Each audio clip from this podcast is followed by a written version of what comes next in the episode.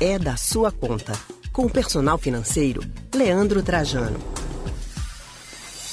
Gente, chegou a hora de falar de dinheiro aqui no, no Rádio Livre, né? Durante essa crise, se desfazer de alguns bens e cortar gastos considerados assim dispensáveis, vamos dizer assim, né? Estão entre as orientações dos economistas para encontrar uma sustentabilidade financeira durante o período de dificuldade. Pois é, exatamente. Inclusive, alguns especialistas recomendam fazer isso, né? Quando falamos em bens, o automóvel é um desses bens que podem estar sendo vendidos é, para minimizar, diminuir os custos mensais, economizar um dinheiro que pode fazer a diferença lá no fim do mês. Porque carro, como as pessoas falam, é família, né? Tem um monte de gasto que envolve ter um veículo. Mas o que fazer com esse dinheiro depois da venda? Quem vai explicar para a gente é o personal financeiro Leandro Trajano. Boa tarde, Leandro. Seja bem-vindo ao Rádio Livre.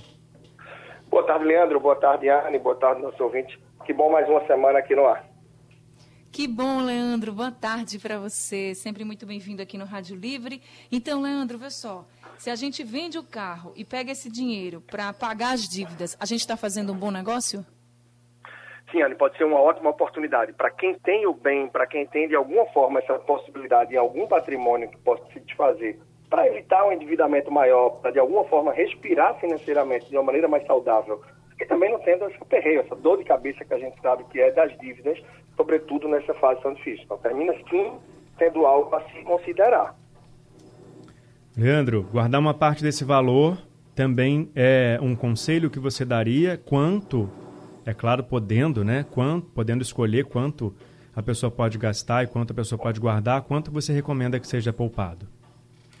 É, Leandro, aí naturalmente, quanto mais você guardar relativo a essa venda do seu veículo, por exemplo, melhor. Você vai ter uma reserva que vai te deixar mais tranquilo. Afinal, muita gente tenta também, ou parte para a venda do bem, para a venda do carro, pelo fato de saber que isso vai trazer uma grande redução no orçamento mensal. Então, você termina conseguindo trazer uma redução, enxugar o seu orçamento mensal e, além disso, se capitalizar. Seja para uma reserva de emergência, para engordar essa sua reserva para necessidades, oportunidades que surgirem, ou também você tem a segunda possibilidade, reduz o orçamento mensal e se capitaliza para tentar renegociar, reduzir o endividamento que você possa vir a ter.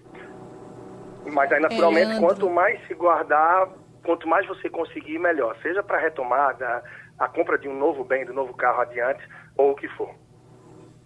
Certo, Leandro Trajano, mas a gente sabe que também ficar sem carro para muita gente é um problema grande. E ficar com o carro também pode ser muita despesa, porque aí tem combustível, tem manutenção, tem imposto, tem tudo, né? Tem a parcela, tudo é muito difícil, e principalmente nessa época. Então eu queria saber de você, para quem já vendeu o carro e para quem está pensando em vender, dá para saber exatamente quanto a gente vai economizar se a gente deixar de usar o carro?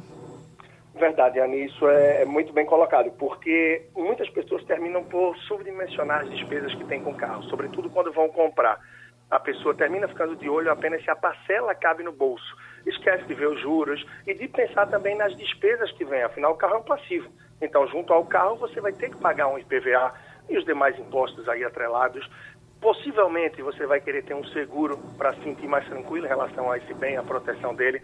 Tem a despesa com combustível, com manutenção, com revisão, com estacionamento, é, com eventuais lugares que você parar na rua, aí, despesa com flanelinha, lavagem de carro, tudo isso deve ser considerado. Então, o ideal é que se some essa média de despesas que você tem, o mensal de combustível, IPVA, impostos, divida isso por 12, um seguro dividido por 12, quanto você gasta de estacionamento, lavagem, a média de manutenção e de revisão, para que você tenha uma ideia dessa despesa média mensal.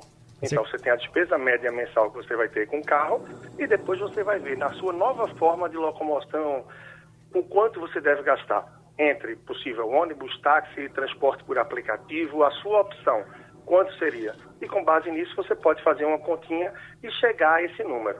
Tem uma pesquisa que traz, Diane Leandro, nosso ouvinte, é, que em metade dos casos, tá? 50% dos casos, vale a pena as pessoas venderem o carro e utilizar um, alguma forma de transporte alternativa.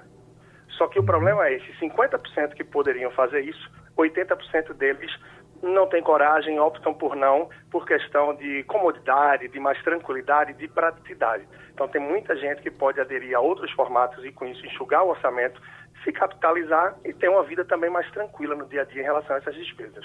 Certo, Leandro. Obrigado mais uma vez pela sua participação.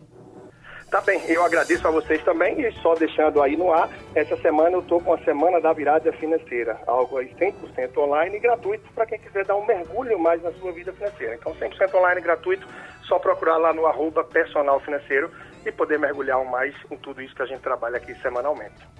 Olha aí, uma ótima dica. Obrigada, Leandro Trajano, por sempre trazer orientações para a gente melhorar o uso do nosso dinheiro. Muito obrigada, viu? Até semana que vem.